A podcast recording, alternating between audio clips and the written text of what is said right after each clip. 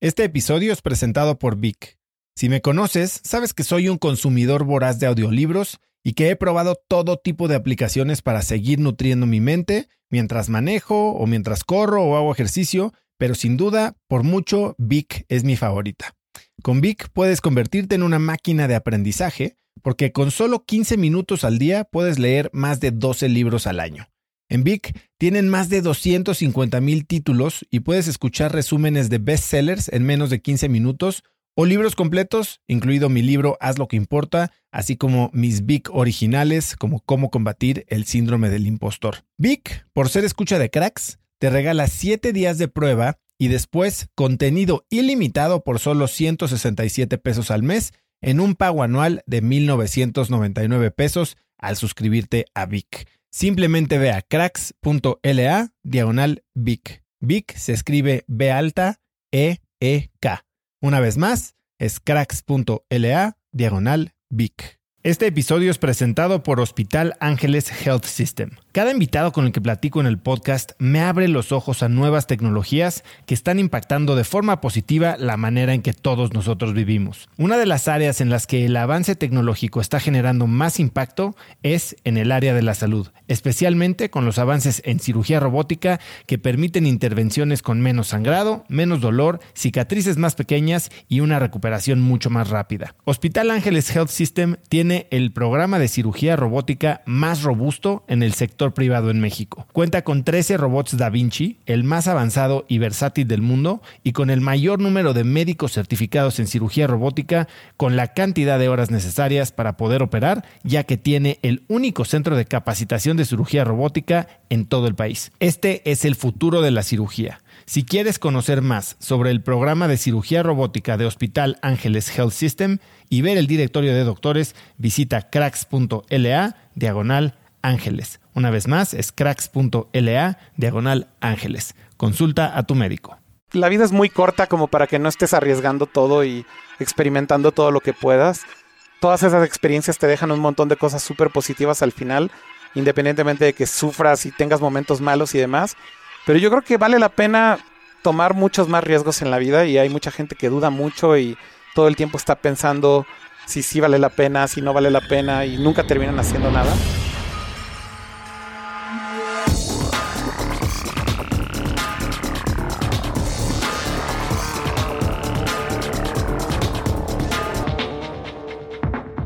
Hola y bienvenidos a un nuevo episodio de Cracks Podcast. Yo soy Osotrava y entrevisto a las mentes más brillantes para dejarte algo único y práctico que puedas usar en tu vida diaria. Hoy mi invitado es Oscar Yasser Noriega, mejor conocido como Akira. Oscar es un emprendedor serial que fundó Atomics.bg cuando tenía solo 17 años. Atomics después se convirtió en el mayor sitio web de noticias de videojuegos y comunidad en línea de América Latina. Akira también es fundador de Social Beats, que es una agencia pionera de marketing digital y laboratorio con sede en México, y fue cofundador de la aplicación Pocket Video, que ocupó los primeros puestos de la App Store durante más de tres años seguidos. Eso se dice fácil, pero no lo es. Desde 2018, Akira es CEO y cofundador de Wabi Sabi Design, en donde se dedica a realidad aumentada, realidad virtual, gráficos 3D y desarrollo de videojuegos. Con sus años de experiencia, Akira tiene miles de historias de triunfo y terror como emprendedor. Hablamos del futuro de la educación, de las malas decisiones que se toman por la inexperiencia y del impacto que tendrán las nuevas tecnologías en cómo vivimos. Espero que disfrutes de mi variada conversación con Akira Reiko, Oscar Yasser. Pues Akira, gracias por estar en Cracks. Gracias a ustedes por la invitación. Gracias a ti por la invitación. No, pues este ya, ya tocaba. La verdad es que Eres uno de esos emprendedores de la vieja guardia. Sí, ya sé, llevo un rato. Eh, desde los 16, 17 años. Sí, pre.com. Pues justo en el boom del .com diría. O sea, yo creo que me tocó los early days, estar eh, empezando cuando el web empezaba. Obviamente cuando el web empezaba estaba muy chavito, entonces no, no lo veía como un negocio, pero en algún momento justo fue lo que, lo que pasó, ¿no? Es como muy natural ver que todo está explotando alrededor de ti y entonces también fue como, bueno, ¿y por qué no intento hacer algo también con el web? Sí, quiero que me, que me platiques un poquito de dónde nace todo este interés por la tecnología y demás, pero tú fuiste un emprendedor muy exitoso a muy temprana edad, cuando emprender no era ni siquiera una palabra. Sí. Y por ahí he oído algunas historias bastante interesantes de los excesos de un adolescente con lana exitoso. Ajá. Eh, platíqueme un poco de eso. Sí, creo que, creo que me pasó algo de eso, ¿no? Este, o sea, yo creo que también con su debido, con su debida proporción, yo creo que el tema de emprendimiento justamente también estaba tan desvinculado que tampoco es que explotaba tan grande como tal vez fue explotar hoy. Eh, a mí lo que me pasó fue justo que cuando empecé este primer sitio web de videojuegos, eh, en realidad lo que sucedió fue que primero se dio la oportunidad de conocer a un inversionista que de entrada justo el concepto de inversión de un tercero para mí era como muy nuevo, pero realmente él fue como el que me ayudó y el que me mentoreó a entender que esto podía ser una compañía, que esto podía crecer, que esto podía volverse algo mucho más grande que el hobby que yo tenía de mantener una comunidad en línea de videojuegos.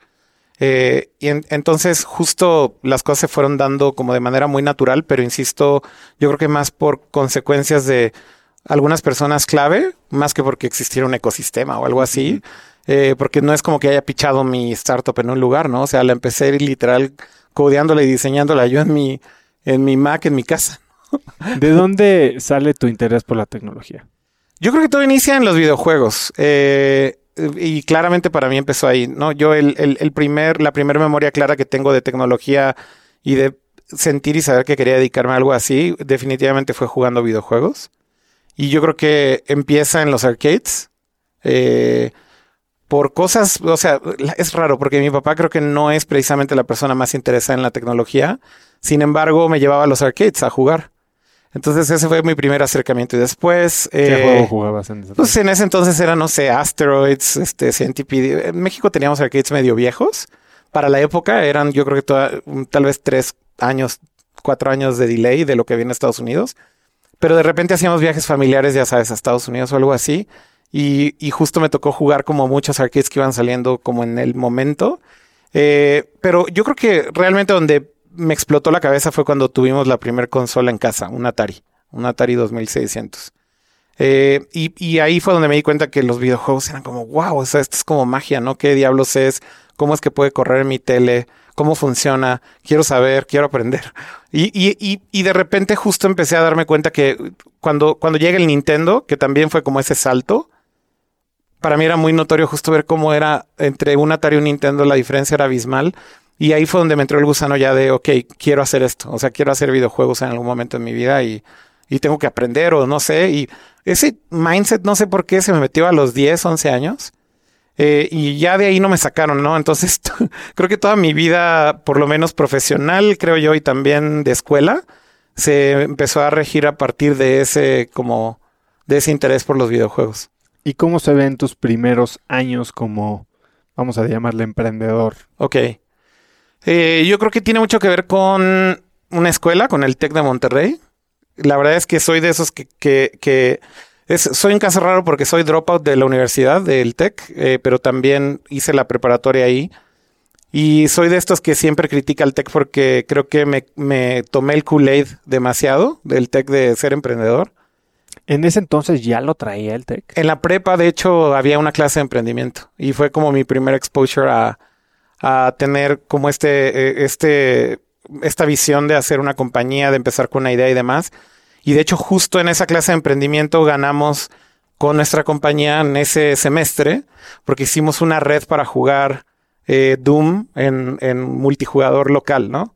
Y era algo raro porque era, pues, la gente decía, ¿cómo diablos conectaron estas computadoras para jugar local y demás? Y cobrábamos como si fuera un cibercafé. No, esa era la idea. Eh, ¿Lo y- llevaron a, la práctica? en O la, en la feria del emprendedor se hizo, pero ya de ahí no trascendió absolutamente nada. Pero vaya, pues sí aprendimos a hacer el plan de negocio y ya sabes, ¿no? O sea, como que sí te metían todo eso. Por eso digo que me tomé el Kool-Aid y tal vez me emborrachó demasiado.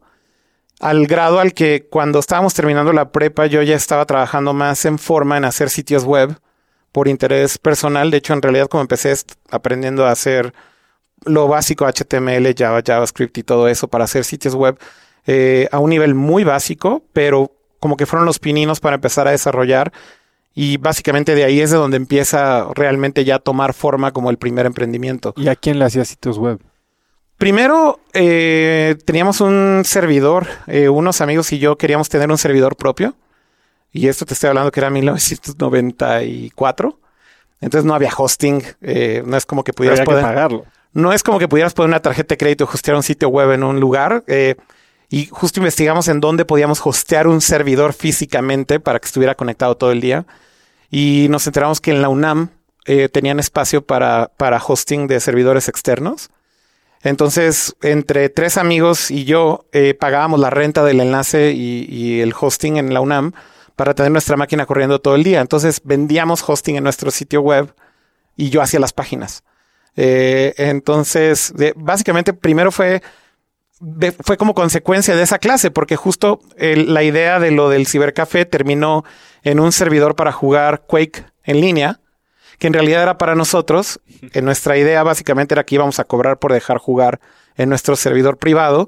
Evidentemente, como diablos cobrados en ese entonces en línea era imposible, pero lo usábamos para jugar nosotros, ¿no? Este, jugar Quake eh, privado. Y justo eso dio pie para que hosteáramos el servidor. Después nos dimos cuenta que podíamos aprovechar el servidor para hostear nuestras páginas. Y de repente nos empezaron a pedir sitios web. Y empezaron como sitios web de como compañeros del tech que decían, oye, que mi familia tiene un negocio de no sé qué y no les puedes hacer una página. Sure, hagámosla. Y entonces de ahí empezó a salir algo de cash ya, ¿no? Y por ahí justo un, un compañero en ese entonces que era un, mi senior, él estudiaba economía en el tech, yo todavía en la prepa, eh, me empezó a mentorear mucho de cómo hacer una compañía, cómo facturar, qué tenía que hacer y demás. Por eso digo que, eh, o sea, fue, fue como un camino demasiado orgánico para mí. En realidad no, como No saliste con esta visión de voy a emprender y hacer una empresa de un billón Tengo de una dólares. idea, o sea, no, no, no fue así, ¿no? Sino más bien se fue dando como una cosa tras otra. Y después de esas bases justo funcionó lo de las páginas web y eventualmente veíamos que no había sitios web de videojuegos en ese entonces. Y un grupo de amigos y yo dijimos, ¿por qué no hacemos un sitio de videojuegos en español? Eh, y yo de hecho soy como el que los empezó a arrear porque todos querían hacerlo, pero nadie lo hacía. Lo que pasa mucho. Lo que ¿no? pasa Muchas siempre, ideas, muchas todo tiene, palabras. exacto, siempre ideas y todo el mundo quiere hacerlo y era de, ok, ¿y cuándo empezamos? Entonces yo empecé a codearlo por, por mí mismo y simplemente les empecé a asignar tareas. Si tú vas a hacer esta sección y tú vas a escribir de esto, tú tienes eh, tú tienes este Saturn de Sega, tú vas a escribir la sección de Saturn. Hoy tú sabes de 3D, vas a hacer la sección de 3D. ¿Y cómo, Eh, cuál, cuál fue tu reto? Porque bueno, trabajar con amigos Ajá. inicialmente, sobre todo cuando alguien toma la posición de liderazgo, puede hasta friccionar estas eh, relaciones, ¿no? Creo que, creo que siempre con ese grupo de amigos, de alguna manera, eh, aunque yo era más chavito que ellos, porque de hecho casi todos mis amigos eran ingenieros en sistemas, pasó algo raro porque nos dieron acceso a un laboratorio que nadie usaba en el TEC, que estaba ahí como aislado. Y básicamente yo los convencí de que hiciéramos un pitch para que nos dieran el laboratorio y, se usara para algo. Y en ese entonces tenían ahí como 10 computadoras de estas Silicon Graphics que eran muy famosas cuando se hicieron los efectos de películas como Jurassic Park y todo eso. Y las tenían ahí de adorno. Entonces, entonces yo medio organicé a muchos ingenieros y como entusiastas que querían hacer cosas y fui a picharles a los de la dirección de ese departamento que nos dejaran hacer esas como proyectos en la sala. Entonces, nosotros de cierta forma teníamos que usar el laboratorio para algo de provecho para seguir garantizando que nos, dieran el acceso. Entonces, medio estábamos obligados a estar inventándonos cosas que estábamos haciendo. Entonces, alguien de repente decía, yo voy a dar clases de software de 3D, yo voy a dar clases de programación de sitios web. O sea, algo teníamos que contribuir de alguna forma para que nos dieran eh, acceso a esas compus. Y eran compus de 100 mil dólares cada una, ¿no? No, me suena muy Este- similar. No sé si leíste alguna vez ya el libro de Malcolm Gladwell, eh, Outliers. Out- Outliers lo ubico, pero no lo he leído tampoco. Eh, Está muy, Sí. está muy divertido. eh, te abre mucho la mente, pero uno de los casos eh, de los que habla es obviamente de cómo llegan estos eh, seres o humanos extraordinarios a cumplir sus 100, sus 10.000 horas de práctica, ¿no? Y que muchas eh, cosas se tienen que alinear para que esto suceda. Y habla de Bill Gates y cómo Bill Gates era una de las dos, de las personas que tenía acceso a las dos computadoras que había, como en tu caso, ¿no? Eh, y entonces En pasaba Harvard. horas y horas y horas y horas claro. con acceso a cosas que nadie tenía y Claro. eso lo, lo hizo llegar al nivel de las 10.000 horas antes. Fue un poco lo que nos pasó. Creo que teníamos acceso a tecnología que muy poca gente tenía. Olvídate en el campus o en la ciudad, yo creo que en el país. eh, esa sala era de hecho fue hasta noticia como en el tema académico, porque literal se gastaron como un millón y medio de dólares en esas computadoras. Entonces, justo, eh, para nosotros lo importante era seguir ahí, justificarlo, y de ahí salieron todas estas ideas. Entonces, como que el liderazgo empezó, de hecho, desde que convencí a todos de que nos organizáramos para tener acceso al laboratorio y desde ahí como que confiaban en lo que decía y confiaban en las ideas y yo creo que se dio natural también. Jamás me vi como un CEO o como yo soy el jefe o algo así. Y nunca te apoyaste o, no pensabas de ti justo en esta manera de, de, un manager. No te fuiste a estudiar libros como de MBA. No, no, no, porque insisto, a ver, tenía 16 años, ¿no? Entonces, o sea, creo que también mi mindset no estaba ahí y evidentemente para mí era simplemente quiero hacer cosas. Y si me puedo juntar con mis amigos a hacerlas juntos, está increíble. We're having fun. Y en realidad era eso, ¿eh? O sea, hacíamos el sitio web y era por la diversión de hacerlo, por aprender a codear, por porque tuviera algo de exposure. Y de hecho lo que pasó es que ese sitio empezó a ganar mucha tracción en el campus. Luego lo empezamos a listar en directorios, empezó a ganar más tracción en otros campus. Y luego lo listamos en otros directorios y empezó a ganar fans fuera de el sistema del tech y de pronto teníamos allá 30 mil personas viendo noticias y en un foro de videojuegos. Entonces... Eh, ¿Y lo monetizabas? Para nada. O sea, todo esto seguía siendo como totalmente orgánico, hobby, y no sabíamos qué hacer con esto hasta que llega esta persona que te comentaba que se vuelve como un angel investor de cierta forma. Él era un distribuidor de juegos de PC que conocí en un programa de radio donde yo hacía una sección. Él iba a presentar sus juegos, le cuento del sitio web y dice, ¿cómo es que tienes ahí 50 mil usuarios en un sitio web y ¿Y qué haces con él? ¿Y ganas dinero? ¿O es, tu negocio? ¿Es tu compañía? ¿Cuál es tu plan? ¿Vas a ir al E3? Eh, ¿Cómo te ayudo? Y, yo no tenía respuestas de nada, ¿no? O sea, finalmente seguía siendo nuestra comunidad de videojuegos eh, por fans, ¿no?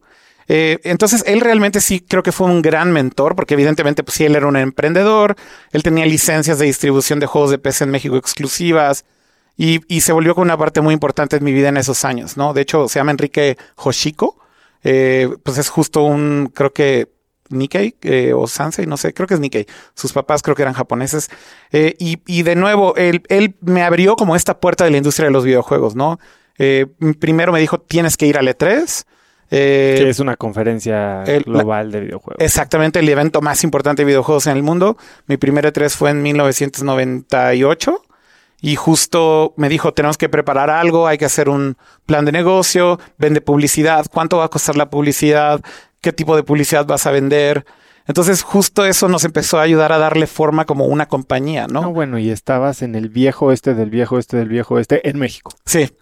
Sí, realmente creo que sí fuimos como esos primeros sitios web que tenían tracción orgánica eh, y justo más bien nosotros ya de pronto estábamos compitiendo, no compitiendo, pero estábamos al lado de todos estos grandes cuando ya empezaron a llegar los dot-coms grandes con inversión grande, pero que todos esos sitios eran horizontales, ¿no? Entonces nadie volteaba a ver una categoría como videojuegos, evidentemente. Y lo curioso es que después nos voltearon a ver, pero para que les vendiéramos contenido, ¿no? Eventualmente le empezamos a vender contenido a los AOL y los Terra y todos esos, ¿no? Eh, que eso fue un poco después. Pero justo, te digo, todo se dio creo que como muy orgánico, ¿no? Y eventualmente me consumió tanto la compañía, de pronto ya teníamos 15 empleados, conocí a mi socio en el camino también, comenzamos a hacer la revista, eh, él ya estaba haciendo una revista de tecnología aquí en México que se llama Sputnik, eh, él se llama Jorge Alor, lo conozco también en ese programa de radio, curiosamente, que se llamaba Arroba. Ese programa fue como un link ahí de mucha gente que estaba haciendo cosas de tecnología. Y cuando le cuento de esto, me dice, ¿has pensado hacer una revista de esto? Y yo, pues sí. Física. Ajá. Y era raro porque para nosotros era como la revista se oye más sexy, ¿no? O sea, para, en ese entonces, pues un sitio web era como, ah, eres un sitio web, ¿no? Y un medio, cuando tú ibas a estos eventos de videojuegos, era como, él es de la revista Electronic Gaming Monthly, ¿no? Entonces él es más importante que tú porque tú eres un sitio web. Y justo eso teníamos como ese gusano, ¿no? Y, y, y él empieza a publicar esta revista por su propia cuenta y nos asociamos justo como que también conoce el sitio y me da la idea de que hagamos la revista y realmente ahí es donde explota, ¿no? Realmente ahí es donde la compañía se vuelve un grupo de medios, llegamos a tener hasta 100 empleados, manejando 7 sitios web, eh, 6 revistas, vendiéndole contenido a... ¿Qué edad tenías en ese entonces? 21 años más o menos, 21, 22. Y justo fue donde eh, ya el tech para mí era como, I can't, ¿no? O sea, ya seguías estudiando la carrera. Estaba ya en la carrera en sistemas computacionales y justo ya, o sea, no sé, sentí que ya no estaba aprendiendo absolutamente nada y todo lo que me estaban enseñando realmente sentía que no me estaba funcionando para lo que estaba haciendo. ¿Y de dónde creías que estabas aprendiendo más? ¿En la práctica? Pues sí, en manejar la compañía definitivamente, ¿no? O sea, todos los días me enfrentaba a problemas que pues tenías que aprender a resolverlos de alguna forma u otra, ¿no? Eh, manejar gente, manejar teams, trabajar con ingenieros, trabajar con diseñadores, eh, trabajar con editores de contenido, generar contenido, supervisar contenido que le vendíamos a sitios grandes. El reto más grande que vivías como un CEO de 21 años de una empresa de... Yo no era el CEO, yo era como el operating officer o más bien content officer, el, CEO era Jorge en ese entonces, pero justo siendo muy operativo, creo que el problema más grande que tenía es que todos eran más grandes que yo y evidentemente eso siempre causaba un issue con, con muchas personas, ¿no? ¿Cómo lo manejaste? Pues difícil, o sea, yo creo que fue de los años en que más problemas tuve con, con la gente y con management. Uno, porque el poco management que sabía hacer tal vez era de dos clases del TEC. Eh, y lo segundo es que creo que a muchos sí les pesaba que yo fuera cinco o seis años más chico que ellos. Pero además creo que tenía una personalidad muy fuerte de no tolerar eh, gente que no daba como ese extra o, no toleraba, por ejemplo, que fueran perfeccionistas con el trabajo.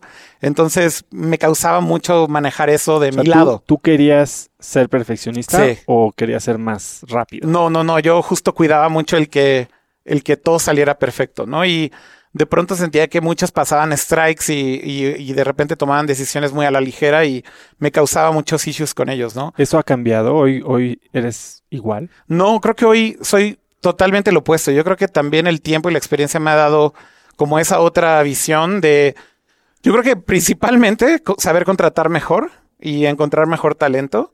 Y creo que cuando contratas mejor talento tienes que hacer menos management. es muy fácil la fórmula. Sí, o sea, este hay que, hay que enfocarte en hacer la chamba de contratar al que te va a dejar no hacer chamba. Exacto. Y, creo que eso es algo que aprendí en el camino. Igual también después ya leyendo un poco más de libros y entendiendo más de gente que hacía management. ¿Qué libro te hubiera gustado leer antes? Hijo, no sé. Eh, yo creo que justo cuando, cuando estaba en esa edad, eh, no sé, yo creo que posiblemente si hubiera existido algo como de Lean Startup. O sea, estoy hablando de 10 o 15 años antes, de, que existiera ese libro, posiblemente me hubiera cambiado la vida. Eh, porque era justo el momento en el que necesitaba aprender cómo, cómo hacer una compañía, cómo iterar un producto rápido, cómo tener esta mentalidad de probar y fallar rápido, cómo no este, complicar las cosas, cómo dedicarle el tiempo a lo que realmente importa. Eh, y, vaya, o sea, cuando leí ese libro después de tantos años, ¿no? De, de, estar haciendo management y demás, decía, o sea, es increíble que todas estas cosas a mí simplemente me pasaron de golpe, ¿no? Y, y, justo no era tan fácil tener, creo, acceso a, a este tipo de literatura, este tipo de, de conocimiento, ¿no? Para, para una startup, ¿no? O de filosofías también, exacto, metodologías completas también. Eh, entonces, al, al, final yo creo que sí fue así como, como de golpe y sí causé muchos líos con eso. O sea, yo creo que le hice la vida imposible a mucha gente mucho tiempo. Eh, tenía fama de hacer llorar a la gente en la oficina. ¿Te acuerdas de alguna vez? Sí, sí, o sea, peleas de con un diseñador así de horas hasta que se ponía a llorar y ya no quería hacer nada, ¿no? Y para y yo seguía pensando en que ¿por qué no lo haces? O sea, ¿por qué estás llorando y por qué no por qué no no no lo haces como debes de hacerlo? O sea, creo que a ese nivel, ¿no? A ese nivel me involucraba con el producto y la verdad es que sí quería que el producto estuviera bien de principio a fin, la revista, los sitios y todo lo que hacíamos, ¿no? Hoy eh, te he oído decir que si pudieras o que algo, no sé si la palabra arrepentimiento es la correcta, pero que si pudieras, terminarías tu carrera en ese momento. Sabes que lo he pensado y, justo te queda como este gusano toda la vida de por qué no terminé. Pero también algo que, me pasó es que, como te decía, eso en su momento lo que sucedió fue que mi familia es muy tradicional y de hecho mis dos padres son profesores y tienen maestría. Entonces para ellos el, el simple hecho de que yo pensara en dejar la carrera era como, era ilógico, ¿no? O sea, no tenía ningún sentido. Entonces tuve que hacer como toda una estrategia y un plan para poderme dar de baja de la escuela porque... ¿Cuál fue esa estrategia? Pues primero convencí a mi director de carrera y le enseñé lo que estaba haciendo. Entonces lo invité a la oficina y vio que tenía 25 empleados y que estaba ahí consumido y le decía, ¿cómo pretendes que esté en una clase que me está enseñando esto, que yo lo hago diario, ¿no? Este, y que el profesor no me quiere ayudar de ninguna forma que, tal vez no esté en las clases, pero presente el examen igual o, algo así. Y me decía, tienes toda la razón, eh, fine, si quieres hablo con tus, con tus papás. Y le decía, me gustaría que como que esto fuera todavía con más peso, ¿no? Y me dijo, bueno, pues si quieres hablamos con el director del campus y cuéntale tu caso y a ver qué te dice él. Y justo le hice como todo mi pitch y toda la, la historia al director del campus y terminó diciéndome, no tienes nada que hacer aquí. Y eso fue el director del campus en ese entonces en el Ciudad de México, ¿no? Eh, eh, y, y, eso lo que causó fue que cuando llevé a mis padres a Alteca que hablaran con ellos, básicamente ellos le dijeron, mira, lo peor que puede pasar es que su compañía falle y puede regresar siempre. Así que, pues, ¿qué más da? O sea, lo puede intentar y si no funciona, pues puede regresar. Hoy tienes un hijo de 21 años y, o sea, no te estoy diciendo que lo tienes, imagínate que lo tuvieras. Es el supuesto. Ajá. eh, y llega con esta situación. ¿Qué, ¿Qué, le dirías? Creo que mi reacción sería completamente distinta a la de mis padres, seguramente, ¿no? O sea, yo creo que no hay mejor forma, creo yo, de educar a tus hijos, creo, personalmente, que motivarlos a que hagan lo que realmente quieran hacer, ¿no? Eh, o sea, a mí me da la impresión de que eh, nuestros padres y otras generaciones arriba de ellos crecieron con esta filosofía de meterte como ciertas ideas en la cabeza y hacer que hiciera ciertas cosas y creo que eh, al final cada persona es distinta, los intereses de cada persona son distintos, o sea, estás expuesto a otras cosas y, finalmente creo que eso hace que eh, eh, no puedas evitar el camino que tiene esa persona, ¿no? Entonces, si, si tuviera hijo ahorita y tuviera la misma situación, lo primero que le diría es, do what you have to do, o sea, hazlo, o sea, no, no, no, no hay duda, obviamente, ¿no?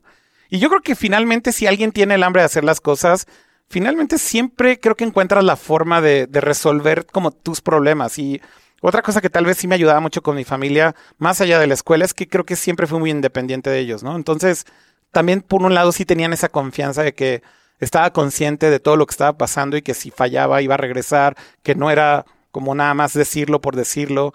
Eh, y, evidentemente creo que eso también les daba la tranquilidad de que me lo estaba tomando en serio, ¿no? Eh, no era simplemente como una excusa para darme de baja y ya, ¿no? Sí, yo estoy 100% de acuerdo contigo que creo que los tiempos han cambiado. Tal vez nuestra generación fue de las últimas, o bueno, está viendo este cambio de, pensamiento, ¿no? En las nuevas generaciones, en las que tal vez tienen un poquito más de independencia eh, en la decisión que toman sobre el destino que persiguen.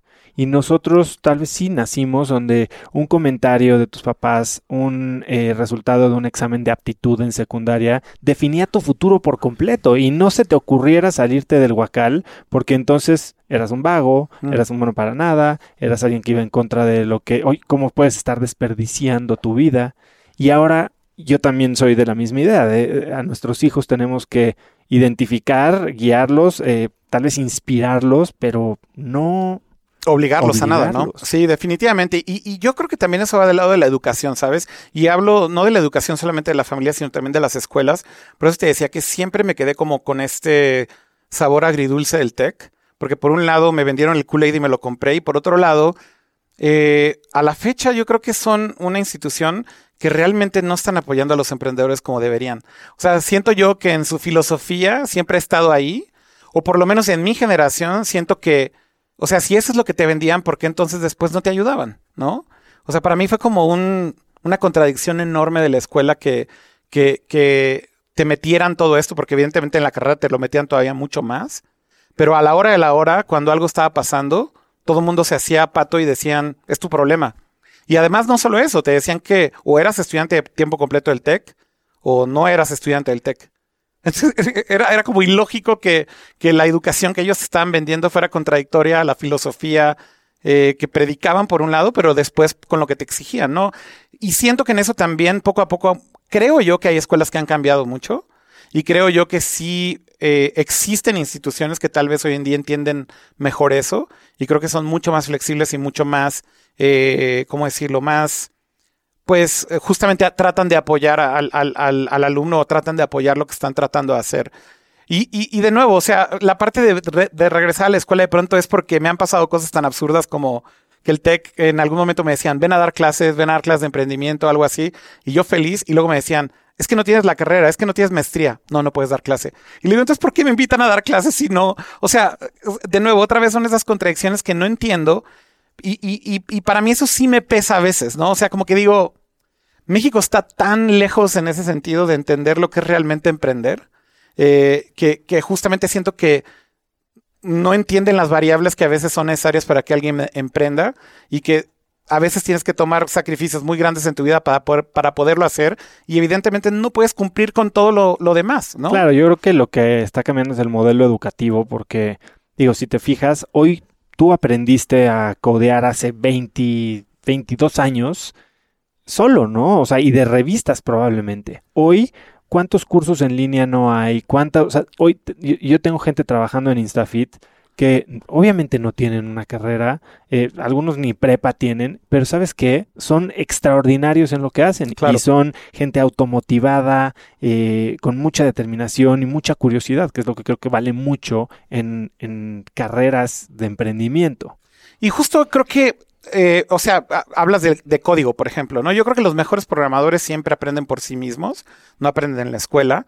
evidentemente, las bases de, de, ciencias te ayudan muchísimo, pero claramente son como áreas en donde cada persona por sí misma puede aprender mucho más que lo que puede absorber en una clase de una hora, ¿no? Eh, y yo creo que los que realmente aprenden a hacerlo lo hacen por su cuenta. Entonces, otra vez, ese, ese ejemplo es perfecto, ¿no? Y creo que con los emprendedores pasa un poco lo mismo. ¿Dónde hay una escuela de emprendimiento? ¿O dónde es donde te dan un título para haberte graduado de esto? Y entonces decir que puedes dar clases de emprendimiento en, una escuela que predica formar emprendedores, eh, cuando a la fecha no existe, creo yo, una, una carrera como tal que te forme en eso como tal. ¿Qué le recomendarías a alguien que te dice, yo estoy muy claro, yo quiero ser emprendedor, no tengo una idea hoy, no tengo ni idea qué voy a empezar, qué, qué hago? Creo que lo primero es empezar con la curiosidad personal de, cada persona, ¿no? Porque me da la impresión de que creo que hay dos tipos de emprendedores. Están los emprendedores que alguien les metió la idea de alguna forma y lo están buscando simplemente por dinero o porque piensan que es sexy o porque piensan que está padre o lo que sea, pero tal vez tal vez puede ser moda o dinero, o sea, llámale la motivación banal que quieras. Y creo que esos son los que siempre terminan fracasando y, dándose cuenta que, oh, esto es muy difícil. Sí, claro, es muy difícil y, fallando, ¿no? Pero yo creo que los emprendedores que, que, tienen éxito y tal vez es el mejor advice es primero encontrar realmente, eh, ya sea o tu pasión, o sea, algún, algún tema en donde realmente tengas muchísima pasión por él, para que difícilmente te dejes vencer a la primera o a la segunda o la tercera que tengas un problema. Si realmente te importa lo que estás haciendo, creo que te da lo mismo si te golpea la vida y te golpean los problemas 100 veces. Yo creo que esa es una motivación que sirve mucho y que claramente si encuentras lo que realmente te gusta hacer, creo que funciona. O la otra justo es con esa curiosidad buscar problemas reales y buscarle solución. Eh, y, creo que también eso muchas veces se olvida, ¿no? Eh, a veces simplemente es como, digo, el tercer tipo de emprendedor yo creo que simplemente es copiar una idea que ya existe y mejorarla incrementalmente. Creo que no tiene nada de malo si le funciona a alguien está bien, pero, pero yo creo que el que más valor puede agregar definitivamente es el que tiene una pasión muy grande por algo o eh, encuentra un problema muy grande por resolver que nadie más ha resuelto. ¿Y qué opinas de entrenarte trabajando con un buen emprendedor? Yo creo que eso es algo que jamás nos enseñaron o no nos enseñan en América Latina y esta cultura de, de tener como mentores o tener, en Japón es como muy común eh, la cultura justo de tener un senpai, ¿no? Es, eh, tu senpai es como alguien de quien puedes aprender, es alguien que tiene más experiencia que tú, es alguien que te puede transmitir el conocimiento y, creo que esa parte en, América Latina realmente no existe como tal como cultura. Eh, de cierta forma creo que hasta a veces lo, o sea, se siente como una amenaza a veces o se siente como un tema de, de egos a veces también, ¿no? Como de no aceptar que alguien puede saber más que tú.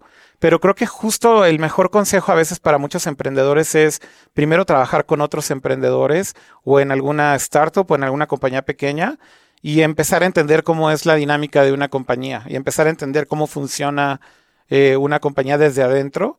Creo que es una experiencia que ninguna escuela, ningún curso y ningún profesor te puede dar.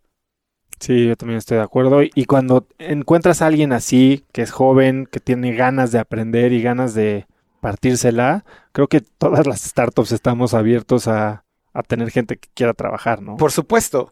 Creo que es difícil encontrar ese tipo de gente también, eh, porque creo que es difícil encontrar a gente que tienen esa claridad de, de querer aprender de algo muy en específico. Yo creo que, de nuevo, la educación nos ha formado, ha formado a muchas personas a simplemente ser especialistas de un tema pero, pero la curiosidad personal creo que es lo que realmente marca la diferencia entre alguien que quiere ser más, que quiere aprender más, que quiere lograr más, contra el que simplemente viene a hacer un trabajo, ¿no? Eh, eh, entonces, de acuerdo, yo creo que cuando encuentras a alguien que tiene una motivación personal súper alta, generalmente son los mejores empleados, pero también generalmente son los que terminan haciendo algo por su cuenta o, o justo usan todo lo que aprendieron para algo más. Claro. Diez años pasan y sales de Atomics. Sí, justo. en Atomics básicamente terminamos... La editorial terminó medio mal. Eh, la verdad es que la historia no es buena. ¿Por qué? Pues creo que fueron muchas cosas que justo nos pasaron por estar muy chavitos y no saber cómo manejar una compañía. Eh, cometimos muchos errores, contratamos mucha gente, gastábamos mucho. Hablabas de este como lifestyle de, chavitos exitosos a, los 20 años, ¿no? Tengo muchas historias muy raras de esa época porque es que hay muchas que creo que suenan demasiado pretenciosas y creo que es mejor no e-, contarlas. Esa es la que quiero ir. No, no, no. E-, es, es, es, creo que son cosas que simplemente te van pasando, ¿no? Y sin entrar en detalles de una en específico, creo que sí llega un punto en el que volteas a ver hacia atrás y dices, estábamos muy, muy pendejos, ¿no? Este, o sea, hacíamos muchas tonterías que no debimos de haber hecho. Eh, y te das cuenta que es un tema de madurez, es un tema de, de tal vez justamente que piensas que las cosas van muy bien y te olvidas realmente de lo importante. Eh, o sea, creo que es lo normal también cuando es tu primera o segunda compañía, pero sobre todo si tienes esa edad. Por nada más con fines de puro entretenimiento. Ajá. Cuéntame una. es que en realidad no tengo tampoco así como una súper presente como para contarla con, con mucho nivel de detalle. Pero a ver, o sea, sí, o sea, creo que, creo que tomábamos decisiones muy a la ligera. Yo creo que eso es lo más fácil de decir. Eh, y, llegó un punto en el que justo, ¿no? O sea, gastábamos en puras tonterías, vamos a comprar esto y vamos a comprar lo otro y, eh, no sé, gástate todo este dinero en todas estas computadoras, ay, nos están usando, no pasa nada. O sea, como este tipo de decisiones de management malas, es a lo que me refiero. Pero, pero justo, eh, insisto, creo que es un tema de experiencia que no teníamos y, sobre todo teniendo yo 21 años en ese entonces, Jorge 24, 25, insisto, no teníamos pues ese know-how realmente para hacerlo bien eh, y cometimos errores. Sin embargo, con todo y todo, creo que los productos eran tan buenos que algunos sobrevivieron y fue el caso de Atomics. La editorial se deshizo, pero realmente Atomics continuó. Eh, de hecho, Atomics como sitio, como revista. Continúa, de hecho, y como sitio. Lleva 21 años en línea. Como revista existió 13 años. Durante todo ese tiempo se hicieron muchas cosas, producción de todo tipo de tele, de radio y demás. Entonces, yo creo que los productos buenos, finalmente, eh, yo creo que porque el producto era muy bueno, aguantaron todo, inclusive nuestras estupideces, ¿no? Eh, y, yo creo que eso habla también de que por lo menos la chamba de hacer un buen producto vale. la hicimos, independientemente de que todo lo demás, pues íbamos aprendiendo a golpes y, y cometimos errores que creo que muchos cometen con sus compañías. Pero, pero justo, termina el ciclo de Atomics. Eh, para mí, básicamente, termina de cierta forma después de 10 años de estar en el sitio. Y, termina porque me asocio con eh, eh, dos personas que están muy metidas en el mundo de los videojuegos, con la gente de Gamers y la gente de Game Planet. Y llega un punto en el que me doy cuenta que yo ya no tengo mucho también que contribuir ahí, ¿no? Este, que la compañía ya va medio en automático, ya solamente era Atomics, era muy vertical, dentro de un grupo de videojuegos grande. Eh, entonces, yo por inquietud también empecé a buscar qué hacer y justo eh, es la primera vez que me voy a vivir a Japón un tiempo, me voy como dos años en Tú eres súper fan de Japón. Desde muy niño. ¿De dónde sale eso? Creo que del anime. Eh, no sé si recuerdas, pero igual aquí en México crecimos viendo caricaturas japonesas desde muy chavitos. Los Caballeros del Zodiaco. Sí, sí, toda esa generación es mía, ¿no? Caballeros del Zodiaco y eso, y, y también todas las cursis del Canal 5 como Remy, Heidi y eso. Y, justo desde chiquito tenía mucha curiosidad por Japón, pero creo que realmente donde explota todo es que mi primer co-founder en el sitio eh, me convenció de que fuéramos a un evento de videojuegos en Japón que se llama Tokyo Game Show. De hecho, esto fue antes de que hiciéramos la ronda de inversión y todo eso. Todavía era nuestro hobby. Y fuimos a un evento de videojuegos que es como el similar de E3, eh, pero en Asia, en Tokio. Y fuimos cuando teníamos 18 años. Eh, entonces, 17 años. Eh, y, básicamente creo que eso fue lo que hizo que me explotara la cabeza con Japón, ¿no? Este, ese viaje para mí creo que me cambió la vida porque realmente para mí fue como ir a, a la Meca, ¿no? Es como ir a donde todos estos juegos estaban siendo desarrollados donde toda esta historia de Nintendo, de Sega y demás había sucedido. Eh, y, y, para mí fue algo que me movió, o sea, no sé, o sea, simplemente dije, Japón está muy cabrón, o sea, están en otro pedo y me encanta la cultura y no sé qué, quiero aprender el idioma y me voy a meter. Entonces fue un viaje que realmente me transformó y desde ahí, de hecho, tal es así que nunca dejé de regresar a Japón como por dos, diez años o once años, dos o tres veces por año, porque justo quería estar en Japón y quería volver a ir y quería estar y quería aprender más y quería relacionarme con más gente allá. ¿Hablas japonés? Ahora ya hablo más o menos bien japonés, pero después de 20 años de estar estudiando on and off, on and off.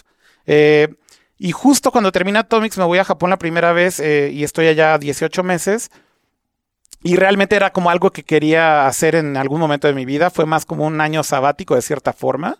Eh, trabajé como advisor para una compañía que estaba haciendo juegos y básicamente me pagaban por hacer deals con estudios allá de videojuegos. Eh, la verdad es que fue una experiencia increíble, pero fue una experiencia en donde yo no tenía mucho rango de acción también, o sea, tenía como simplemente este rol de business development. Entonces, para mí fue increíble porque creo que fue como volver a absorber mucho conocimiento, volver a, relacionarme con gente de otro, de otro tipo. Y, gracias a eso conozco una compañía que se llama Rhizomatics, que ahora son muy famosos. Eh, y ahí los conocí cuando estaban empezando la compañía. Y justo tenían esta visión de una compañía como de cosas interactivas, de arte interactivo, y empezaban a codear cosas como de arte interactivo en 2008, 2007, 2008. Y para mí fue como la inspiración para hacer una especie de agencia o laboratorio. Y dije, creo que esto puede ser algo interesante, ¿no? Eh, la visión que ellos tenían era demasiado alta en tecnología. Y después de ese año y medio regresé a México y me di cuenta que esa visión no aplicaba para México definitivamente.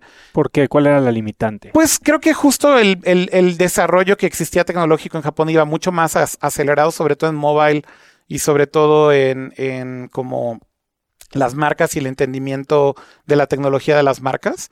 O sea, estaban mucho más dispuestas, creo yo, a experimentar con tecnología. Y en México apenas estaban como, ¿qué es Twitter? ¿No? Este, ¿cómo usamos Twitter? O sea, había otro tipo de problemas que había que resolver. Y justo eso nos hizo cambiar muy rápido de mindset, o sobre todo a mí, y tuvimos como esta idea de más bien enfocarnos en este boom de social media. Y en 2008 hicimos como una de las primeras, primeras agencias de, de social y social media en México. Social Beats. Social Beats, que justo fue eh, muy interesante porque ahí es donde creo que conectaron muchas de estas cosas de la experiencia que ya traíamos, del network que ya traíamos. Y fuimos una agencia que creo que hicimos cosas muy interesantes, ¿no? Por ejemplo, llevamos a digital y a redes sociales a todo Grupo Carso. Este, todo el pitch de todas las redes sociales, de todas las marcas de Grupo Carso lo hicimos nosotros y básicamente los educamos de qué diablos era todo esto de social media y cómo tenían que entrar y les hicimos toda la estrategia completa de cómo tenían que hacerlo y empezamos a tener muy buenos clientes, muy buenos casos, creció muchísimo eh, y vaya, fue una experiencia también bastante padre. Y, la agencia de cierta forma le fue bien, pero para mí otra vez es regresar a quería hacer software, quería hacer producto, eh, me aburrió el tema del marketing muy rápido. Eh, me di cuenta después de cuatro años de operar la agencia que realmente no era lo mío. Traté de desarrollar como un área eh, independiente de desarrollo de software en la agencia y causó como muchas tensiones entre los founders. Y finalmente yo tomé la decisión de mejor salirme para perseguir otra vez hacer software por mi cuenta. Y operé de 2009 a 2013 aproximadamente, sí, cuatro años, hasta que les vendí mis shares y dije, quiero volver a regresar a hacer software y otra vez a probar suerte haciendo producto. ¿Y a qué te lanzas? Y ahí justo eh, con muchos de los amigos y network que tenía en Japón y en México, ah, hice un team de varios mexicanos y varios japoneses y empezamos a trabajar en un app que esencialmente era un video mensajero con realidad aumentada. Eh, esto fue en 2012 cuando hicimos el primer prototipo. cuando hablamos por primera vez. Sí, se llamaba Unda, el, el, app. Sí, sí, sí. Y fue muy curioso porque en realidad para mí era, traté de ver qué estaba pasando en mobile y lo primero que me di cuenta es que el tema de la comunicación visual iba a ser muy grande. Eh, Snapchat estaba explotando, pero como a un nivel micro todavía, pero ya estaba muy conectado con todo eso, entonces sabía qué estaba pasando, pero eran fotos. Entonces para mí el reto era, ¿cómo diablos hacemos esto en video y lo hacemos antes o lo hacemos rápido? Y tal vez tratamos de competir en ese espacio. Hicimos un video mensajero que funcionaba increíblemente bien antes de Snapchat. Eh, realmente ese era el core value que tenía el app. Y justo después de eso, eh, regresé a un demo que vi de estos amigos de Rhizomatics que conocí eh, en esa época del 2007-2008, que habían hecho en 2009 de realidad aumentada corriendo en una Mac. Eh, y viendo ese video, justo lo, lo, contacto a mi amigo y le digo, oye, ¿esto puede correr en mobile hoy en día? O sea, ¿crees que ya existe el hardware como para que un GPU en un iPhone pueda correr? Y me decía, creo que es posible hoy en día. Y para mí eso fue como mind blowing porque dije, AR tiene que existir en mobile. O sea, él hizo un demo de AR de máscaras como las de Snapchat. Sí, que son los filtros hoy. Ajá, que todo mundo usa. Mundo usa la vomitada de arcoiris, las orejas. Todo eso, 2009, en una Mac. Eh, entonces, justo, creo que, para mí, yo creo que él, eh, él es un artista y un coder que creo que es inspiración en muchas cosas que he hecho. Se llama Daito Manabe. Y, y él creo que sí va, no sé, 20, 30 años adelante de todo lo que está pasando siempre. Eh, es increíble lo que hace y de verdad para él es muy fácil como que hace algo, lo experimenta y luego lo desecha. Y es como de pronto tú volteas a ver ideas que tiene atrás y las discutes con él y te das cuenta que hay mucho que todavía podría revivir y eso fue uno de esos casos, ¿no? Entonces cuando ya me platicó de esto, justo mi CTO y yo nos juntamos con él y nos empezó a explicar cómo pensaba que podíamos hacer una librería de AR nativa para iOS para que corriera ese tipo de filtros en un iPhone 4S. Y esto fue en 2012. Entonces, eh, cuando ya nos dio como la parte técnica de qué es lo que necesitábamos, pues hicimos esa primer versión de Unda con unos efectitos muy sencillos de realidad aumentada. Eh, no eran tan sofisticados como hoy en día, pero ya te podías poner ahí orejas de gato y cosas así. Eh, y funcionaba. O sea, funcionaba en un maldito iPhone, ¿no? y era increíble porque justo el salto fue en tres o cuatro años. Necesitabas antes una tarjeta de video de una computadora que tenía un poder de procesamiento súper grande y el iPhone básicamente terminó alcanzando eso en tres o cuatro años. Eh, y eso fue el principio como de esta compañía y le muestro este, este, esta app a César Salazar de 500 Startups, que lo conocimos porque trabajaba con nosotros en la agencia como developer freelance eh, cuando hacía web.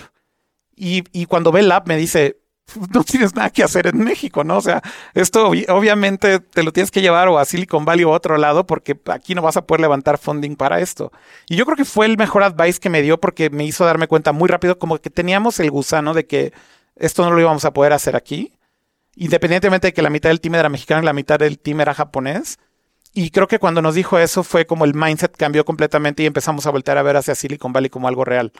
Eh, y, también ahí creo que el gusano que traíamos, sobre todo mi sitio y yo, era, sí queríamos ir a Silicon Valley, sí queríamos probar suerte allá.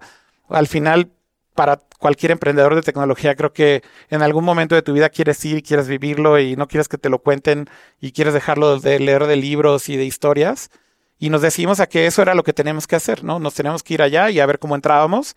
Y nuestra puerta fue muy rápida porque el mismo César nos busca un par de semanas después y nos dice, oye, Dave McClure va a estar aquí, le pueden pichar a él. Que Dave McClure es el fundador de 500. El, el, fundador de 500. Y literal, así en una noche, echando unas chelas, nos dice, caigan aquí, le mostramos el app y en cinco minutos nos dijo, está increíble, hoy es jueves, los veo el lunes en Silicon Valley y empezamos el batch. Y fue como, fine, este, let's go. o sea, vámonos, ¿no? O sea, este era el ticket que necesitábamos y es suficiente para empezar. En ese entonces 500 metía creo que 50 mil o 100 mil dólares, creo, en, en, en, startups. Y entonces justo hacíamos números muy rápido y decíamos, güey, da lo mismo. O sea, es suficiente para que nos podamos largar con toda la calma del mundo. Yo no había hecho el exit de la agencia en ese entonces, entonces también estaba como en medio de que ahí estaba mi capital metido y no sabía qué hacer. Pero finalmente tomé la decisión y, él también. Y el lunes nos fuimos a Silicon Valley. ¿Cuál fue más ni más. La, gran diferencia en la experiencia de un programa de aceleración en Silicon Valley contra tu experiencia de a la, a la china eh, o a la mexicana cuando Aprender tenías a 17 años? Creo que, creo que lo más increíble para mí fue ver que yo creo que el, valor real de Silicon Valley es que el mindset de toda la gente es el mismo. Eh, lo que empezó a suceder es que cuando, cuando empezamos a ir a la oficina y, y estábamos ahí platicando con otros founders, de pronto justo te das cuenta que el mindset de todos es conquistar el pinche mundo y hacer un billion dollar company, ¿no? Entonces no te queda de otra más que estar en ese mindset también, evidentemente. Eh, como que es un magneto que te jala, quieras o no. Eh, y, y- y posiblemente ese es el primer como golpe de realidad que te da estar en Silicon Valley, porque no es lo mismo que cuando estás aquí, o imagínate justo, igual hace 25 años o 20 años, que le contabas a alguien que estabas haciendo una compañía y te decían, ¿what? O sea, Sí. ¿por qué estás haciendo una empresa y por qué no te puedes estudiar? O, eh, o ¿por qué no haces otro negocio? Eso de los sitios web, pues no, no está chido. O sea, o sea el, el- el mindset es el tuyo, ¿no? Todo el mundo está haciendo lo mismo. Todo el mundo te da input, aunque no les preguntes. Todo el mundo quiere escuchar tu pitch. Y todo el mundo quiere saber qué diablos. Y todo el mundo te quiere sugerir algo de tu producto. ¿Y cómo Eh, manejas eso? Porque en mi experiencia de 10 años de emprendimiento y 10 años con aceleradoras, mentores y demás, es difícil manejar y saber diferenciar. Porque bueno, tienes a dos mentores que admiras por igual, con visiones totalmente opuestas. Y al final, el único responsable por tu producto eres tú. Sí, las decisiones las terminas tomando tú independientemente de lo que te sugieran, ¿no? ¿Cómo manejas todo ese bombardeo de información y cómo sabes qué desechar y qué quedarte? Creo que lo que nos pasó es que eh, eh, uno de los, de los mentores de 500 Startups eh, básicamente nos dijo que se llama Parker, Parker Thompson, PT. De hecho, no sé si te acuerdas de una cuenta de Twitter que se llamaba... eh, ¿qué- no, ¿cuál, cuál era su personaje? Eh, se me olvidó. Pero era muy gracioso y tenía ahí como una cuenta de parodia de, de Twitter que después resultó que era él. Pero bueno, Ah, creo que ya sé cuál. este Startup Khalid, eh, no sé si era DJ, no, no era DJ Khaled, era algo más, pero Startup Samuel Jackson. Ajá. Sí, sí, sí, sí. sí. Startup Samuel Jackson, que era una cuenta increíble de Twitter de startups, era Parker Thompson eh, de 500. Y él, creo que el primer advice que nos dio fue, eh, todo mundo te va a dar una opinión y yo creo que lo que tienen que saber entender es quién realmente sabe del tipo de producto que estás haciendo y traten de buscar gente que tiene experiencia en el tipo de producto que están haciendo. Le hace social, messaging, mobile. Y realmente creo que ese es un valor que sí puedes encontrar en Silicon Valley por, por un lado, o sea, muy especializado.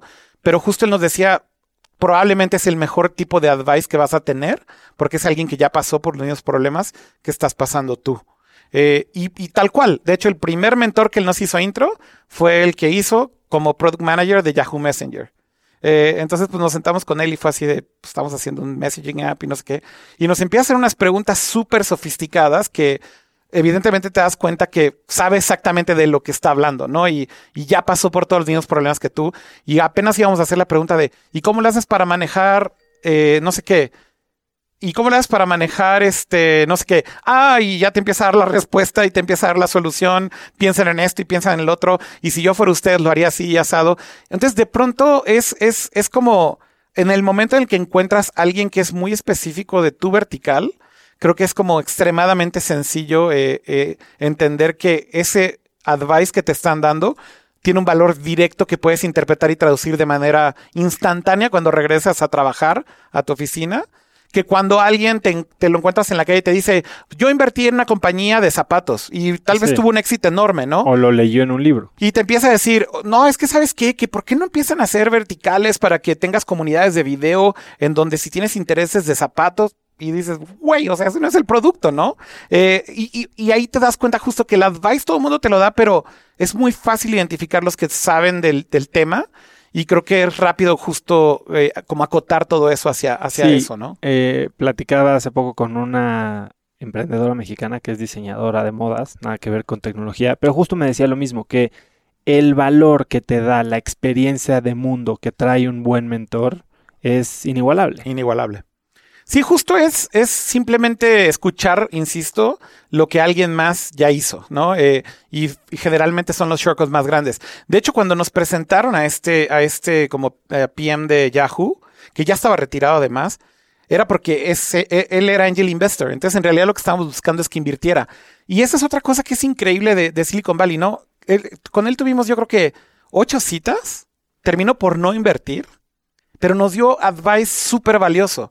Y, y de pronto es también cuando dices, ese mindset de la gente de realmente estar buscando, ayudando, obviamente hay un interés, porque evidentemente todo está buscando una oportunidad para invertir también, o sea, quieren ser parte de, Sí, pero aquí hay veces que parece que se están guardando sus joyas hasta después de invertir porque no te vayas a ser más exitoso antes de invertir, ¿no? Pero justo creo que eso es como algo que ya se ha discutido mil veces, ¿no? O sea, las ideas no valen nada si nadie las ejecuta y, y inclusive si las ejecutas, la ejecución realmente es lo que importa, ¿no? O sea, la idea, pues yo te puedo contar ahorita mil ideas y supongo que de esas habrá 500 que hay mucha gente que aunque quisieran hacerlas no las pueden hacer.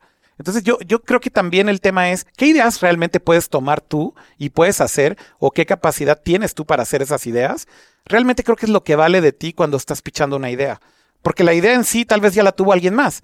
Pero, 100%. Pero si no tienes la, capacidad de hacerla, pues vale cero, básicamente, ¿no? Entonces yo creo que esa es la clave. Yo, yo, yo creo que de lo que ves en Silicon Valley, que justo no hay como este tapujo por estar cubriendo cosas ni protegiéndose. Y como decía, no lo hacen por beneficencia tampoco, están buscando un interés. Finalmente, si alguien te ayuda y ve que está funcionando, ve que crece y demás, lo primero que te van a decir es, quiero invertir y quiero ser parte de esto. Entonces, sí hay, claro, ahí una dualidad, ¿no? No es por buena onda. Pero, pero al final, si no termina por funcionar, todo el tiempo que te dieron ya te lo fue gratis. Y te están dando asesoría que en tu vida te van a dar alguien más con ese nivel de know-how y detalle que alguien que estuvo en esa posición.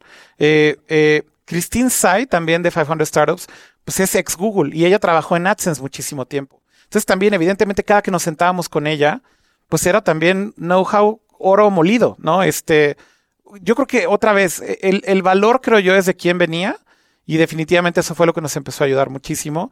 Y de hecho, gracias a ese advice fue que terminamos levantando una ronda bastante decente en Silicon Valley y sí nos quedamos ahí un buen rato, estuvimos como un año más o menos en Mountain View.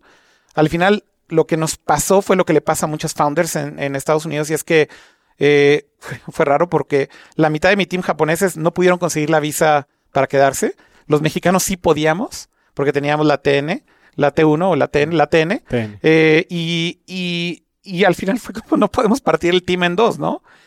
Y otra vez fue como advice de todo mundo y un, un advisor también y partner de 500 en ese entonces que se llama George Kellerman. Él fue el que hizo el fundraising con todos los LPs de 500 en Japón, porque vivió mucho tiempo en Japón. Y nos dijo, ¿por qué no intentan en Japón? ¿Y por qué no intentan hacer fundraising allá? Y finalmente, si les va bien allá, se pueden quedar allá, hay un buen ecosistema, hay buenos ingenieros. Y además, de hecho, nosotros, justo mi CTO japonés me decía, creo que podemos encontrar mejores ingenieros para AR, para, para messaging y para, para video, por el tipo de stack y por el tipo de educación que tienen en Japón que en Estados Unidos. Y de hecho, sí, no pudimos encontrar buenos ingenieros en Estados Unidos para lo que estábamos haciendo. Y, y vaya, la historia es muy clara. Snapchat compró una compañía de Ucrania para hacer AR. Facebook compró una compañía de Bielorrusia o de no sé dónde de Europa del Este para hacer AR. Eh, eh, TikTok, que es de las compañías más exitosas ahorita que hay, es China. ¿De dónde son esos ingenieros? No son americanos. Eh, eh, entonces, hay, hay, algo raro que justo en el stack en la el educación. Costo también, ¿no? Creo que más es, es el background de los ingenieros. Eh, por ejemplo, hoy en día el 50-60% de los ingenieros que trabajan en AR en Snapchat son chinos. o sea, algo hay ahí que, que no macha con el sistema de educación de ciencias y de, y de y de ingeniería de países como Estados Unidos o de otros países. Eh, y justo eso hizo mucho match. Fuimos a hacer fundraising a Japón y terminamos levantando una ronda grande. Y fue cuando decidimos ya mudarnos por completo a Japón y seguir con la compañía allá. Y tuvo un éxito brutal, dos millones de usuarios y después se va a cero.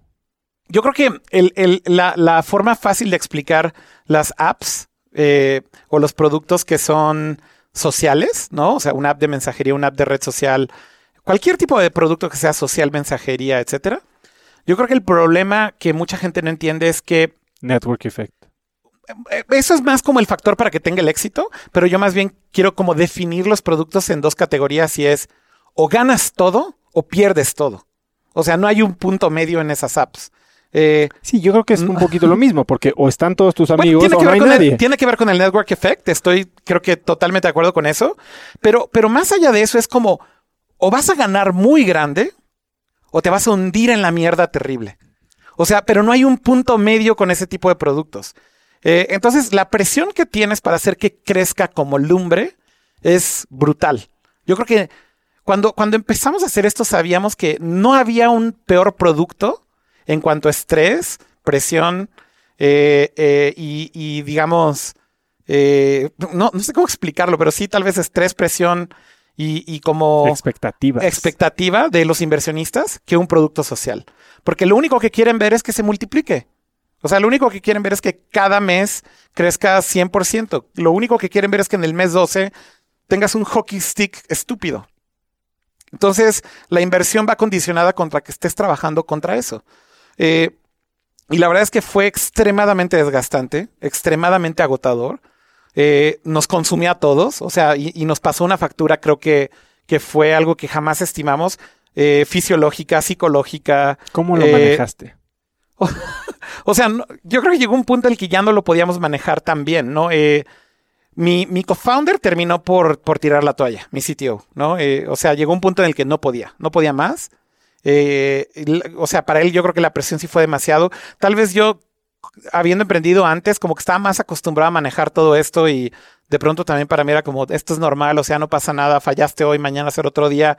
Pero para él era como una frustración muy grande ver que trabajábamos y trabajábamos en un feature y no pasaba nada. Modificábamos y modificábamos el código y el onboarding y no mejoraba la conversión.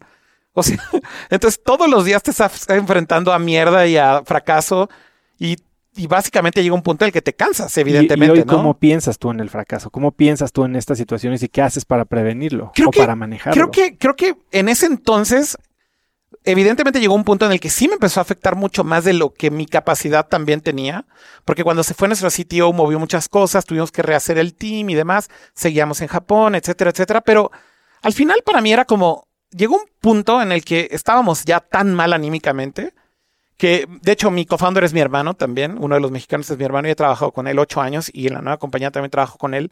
Eh, lo único que hablábamos él y yo y, y lo decíamos todo el tiempo es, esto nos va a dejar una experiencia increíble, pero tenemos que sobrevivir de alguna forma. O sea, tenemos que mantener como esta, este, estar cuerdos al final del túnel para que esto nos sirva para algo después de toda la mierda por la que estamos pasando.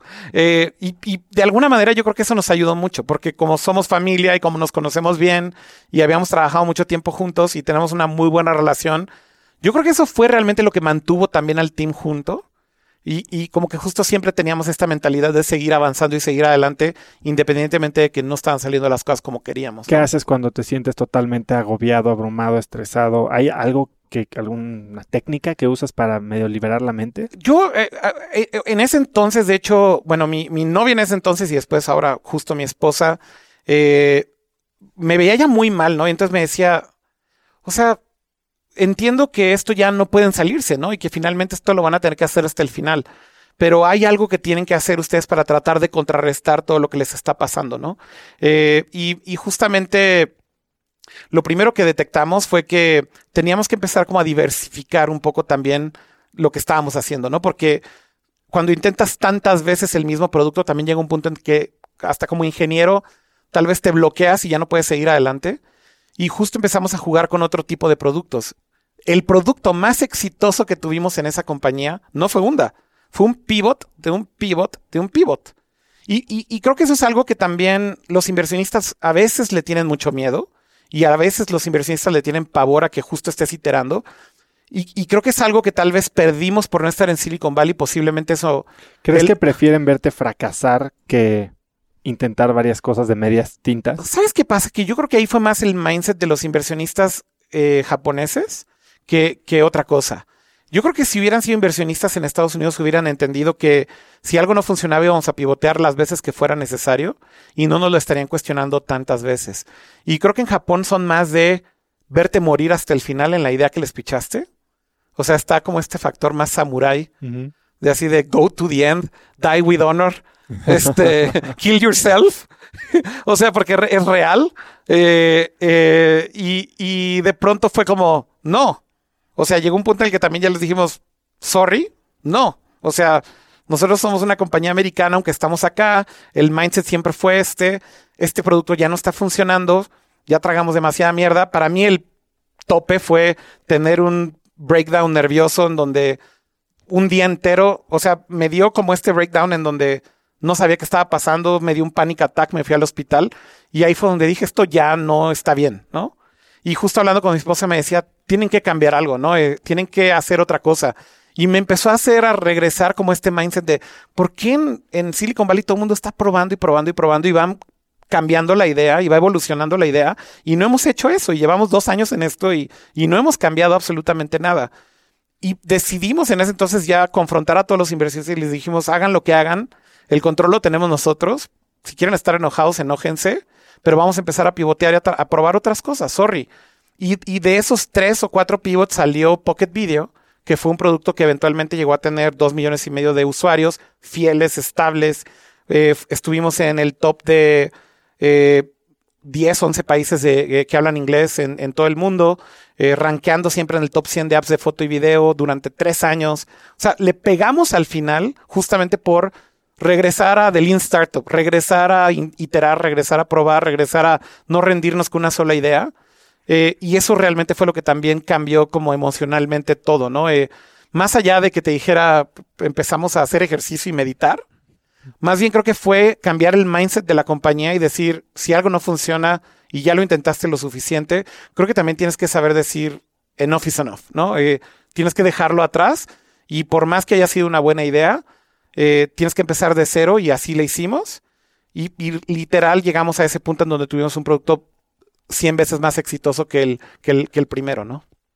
Y bueno, ¿qué pasa después? Porque hoy ya estás en otra cosa. Ah, hoy ya estoy en otra cosa. El, el, producto finalmente creo que lo que le pasó fue que a, a, a grandes rasgos no fue suficiente. Eh, con todo y esos números y con todo y esos logros, con todo y que ranqueamos, insisto, por años y años y años, dos años y medio seguidos en el top 100 de, apps de foto y video en 11 países, Creo que los inversionistas nunca lograron ver realmente la oportunidad con el producto o tal vez nosotros no logramos transmitir cuál era el beneficio de ese producto.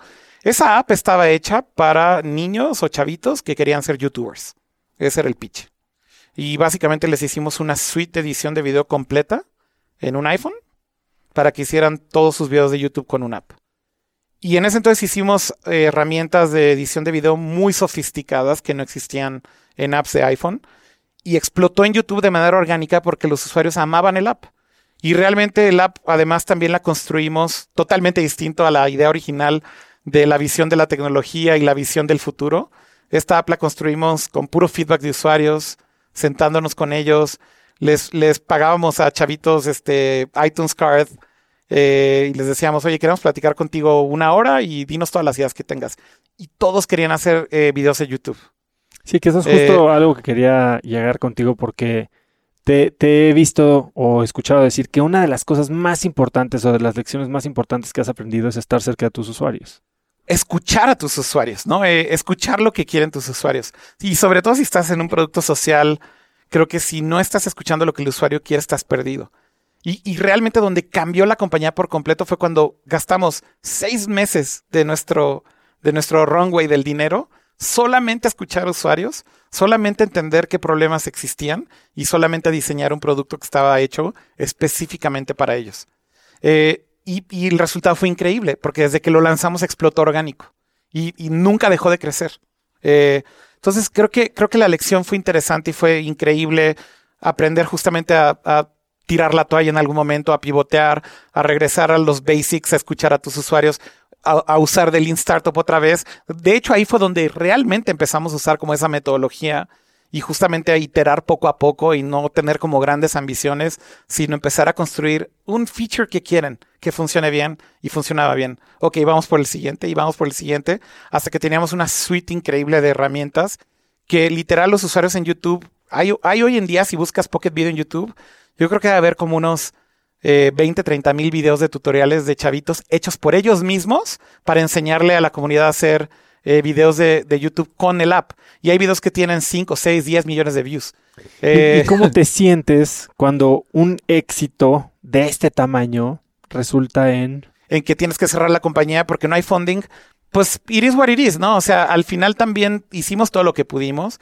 Creo que logramos hacer un producto exitoso. Las condiciones del mercado creo que no eran las mejores también ya para inversión de productos sociales. Eh, no culpo eso al 100%, pero sí creo yo que los inversionistas de pronto también dejaron de ponerle atención a las apps. Eh, entonces de pronto eras una app y era como, mmm, eres una app. Entonces ya de entrada sí. había como un rechazo medio inmediato en Silicon Valley y en, y en, y en Japón. De hecho, cuando ya teníamos esa app, volvimos a hacer tour en Silicon Valley, Sand Hill Road, este, Sequoia y, todos sus amigos. Eh, y realmente sí había un rechazo ya muy grande a apps, ¿no? Eh, como que en ese entonces estaba muriendo esa ola. Eh, y, y, de pronto nos dimos cuenta que también estaba ese factor, ¿no? Porque el tiempo que necesitábamos para darle la vuelta a que fuera un negocio definitivamente necesitaba inversión. Eh, porque gastamos mucho tiempo en crear el producto y ya no teníamos tanto tiempo para hacer como el modelo de negocio, ¿no? Entonces, bueno, ni modo. O sea, llegó un punto en el que nos dimos cuenta que no iba a funcionar, que no teníamos el tiempo suficiente para ganar dinero. Todavía lo intentamos al final. ¿No Todavía venderla? Intentamos venderle. Hay muchas historias. Ahí sí hay muchas historias de terror que creo que son increíbles. O sea, que estoy orgulloso de que estuvimos ahí cerca, pero, pero son de terror. Pero intentamos todo, ¿no? E, el último año y medio ya no teníamos funding y realmente sobrevivimos haciendo chambas por aquí, chambas por allá, simplemente para probarle a los inversionistas que no íbamos a tirar la toalla tan fácil, pero también para probarnos a nosotros que todavía íbamos a tratar de encontrarle o un exit, o una acquisition, o un hiring, o algo, ¿no? O sea, tenemos que sacarle algo de provecho a esos cinco años que llevamos dedicados en esa compañía y pasó de todo, ¿no? Este, hablamos con la gente de YouTube, les pichamos la idea, nunca lo entendieron, la prioridad de ellos eran los top YouTubers, mobile editing no lo tenían en el radar, a la fecha no lo tienen en el radar, eh, por temas muy básicos, ¿no? En sus economics funciona más que tengas eh, mil usuarios que generan billones de views que 100 millones de usuarios que generan un view, ¿no? Este, es muy fácil de entender, pero finalmente nosotros no teníamos esa como foto completa, entonces no hacía match con ellos. Eh, después esta es una historia increíble, pero conocimos a la gente de, de Musically cuando estaban empezando, que Musically hoy en día se fusionó con, con TikTok y ahora pertenece a una sola compañía que se llama ByteDance, que son chinos. Eh, y al conocerlos a ellos, eh, Musically en, en, un evento en San Francisco, ven nuestro producto y ven los features que teníamos y nos dicen, queremos que vengan a Shanghai y, y que conozcan al team y posiblemente podemos hacer algo juntos. A lo mejor los podemos comprar o a lo mejor podemos comprar al team, no lo sé. Y literal, los conocimos y demás, y nunca cuajó, nunca cuajó y, nunca se pudo concretar nada. Estuvimos en Shanghai un par de veces.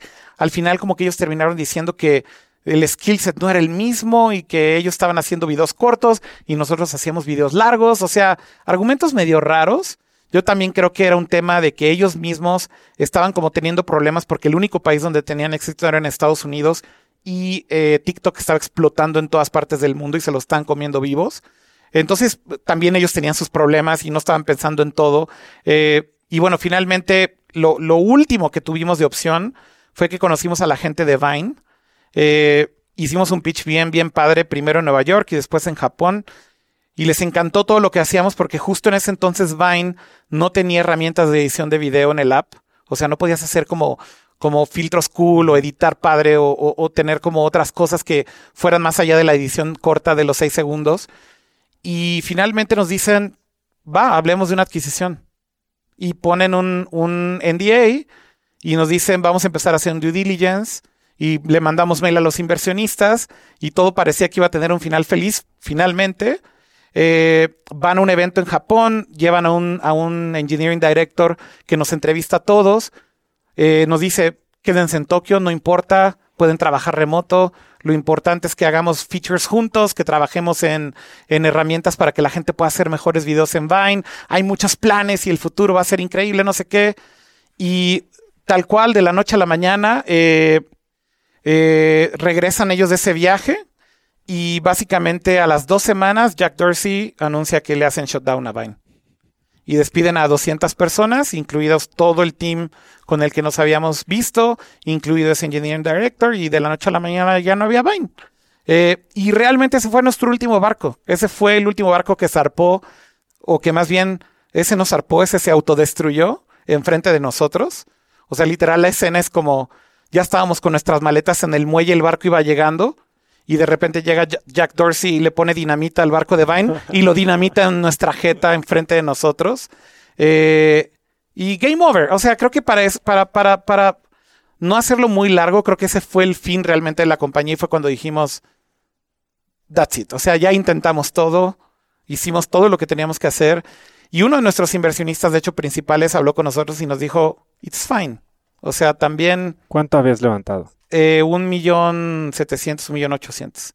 Digo, no fue una ronda tan grande, pero la verdad es que sí hicimos muchos experimentos de monetización que nos dieron más gas eh, y lo extendimos bastante, ¿no? O sea, para haber tenido ese dinero y aguantar cinco años, pues creo que fue un buen run. Pero realmente creo que los, los inversionistas lo vieron todo en cámara lenta y llegó un punto en el que sí sentían ya una empatía muy grande por nosotros y dijeron, se vale fallar y está bien, hicieron todo lo que tuvieron que, hacer y a veces simplemente no funciona, it's, it's okay. Y con estos productos más, ¿no? Eh, tú lo sabes, güey, es todo o nada y ya, no pasa nada. Y en ese momento tomamos la decisión de parar, dejarlo por la paz, cerramos la compañía eh, y necesitamos como un break después de toda esa pesadilla y emociones y roller coasters de días buenos, días malos. Eh, y nos quedamos un tiempo más en Japón como pensando qué seguía y justo así es como comenzó la, la nueva compañía, ¿no? Entonces, bueno, hoy empiezas esta compañía como una distracción y es una agencia. No fue una distracción, en realidad más bien eh, mi hermano y yo empezamos a platicar como qué queríamos hacer después. Nos tomamos como seis meses para pensar eh, qué cosas nos interesaban, qué problemas veíamos o qué verticales les, teníamos, les veíamos futuro. ¿Seguiste alguna metodología en este análisis? O sea, porque yo he estado en esta situación dos veces en mi vida. Se me hacen, yo a cualquier persona que me dice que la despidieron Ajá. o que termina o vende su empresa o cierra su Ajá. empresa, les digo que están en una situación impresionante en la que de verdad no pueden desaprovechar la oportunidad de analizar bien qué es lo que van a hacer eh, como paso siguiente.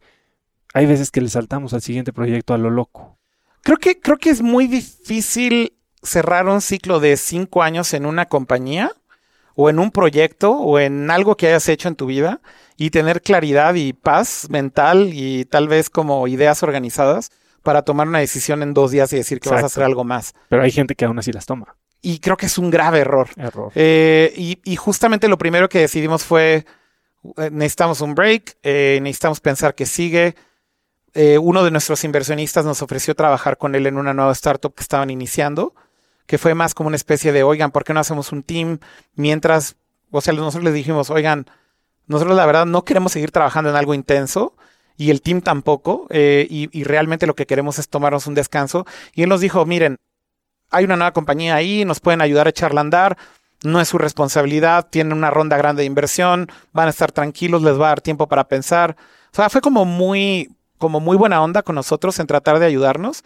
Y básicamente tomamos el chance y dijimos, pues ahora le vamos a trabajar en eso. eh, y de pronto también como que nos convenció de que háganse founders y también le entramos y, y decíamos, ¿sabes qué? No, igual danos equity ahí poquito, pero no queremos estar anclados a esto. Pero realmente lo que estaba pasando es que, y lo hablábamos como muy claro, es que seguíamos pensando en qué hacer, ¿no? Eh, y finalmente, eh, eh, después como de ese lapso de tiempo de pensar que seguía, llegamos a esta conclusión de que teníamos que buscar como estos ver- verticales que tienen claramente como un vector que va subiendo muy rápido. Eh, yo creo que para mí siempre ha sido interesante hacer el análisis más poniéndole atención a ciertas tecnologías que van más rápido que otras. Y, para mí la primera señal grande fue empezar a ver que Apple, Google y ciertas compañías empezaron a invertir muchísimo en realidad aumentada. Eh, y, y- y claramente dije, ok, a ver, si aquí, o sea, haciendo poquito research y preguntándole a amigos y demás, de pronto me decían, hay 2.000 ingenieros trabajando en AR en Apple y vamos a anunciar algo en un año.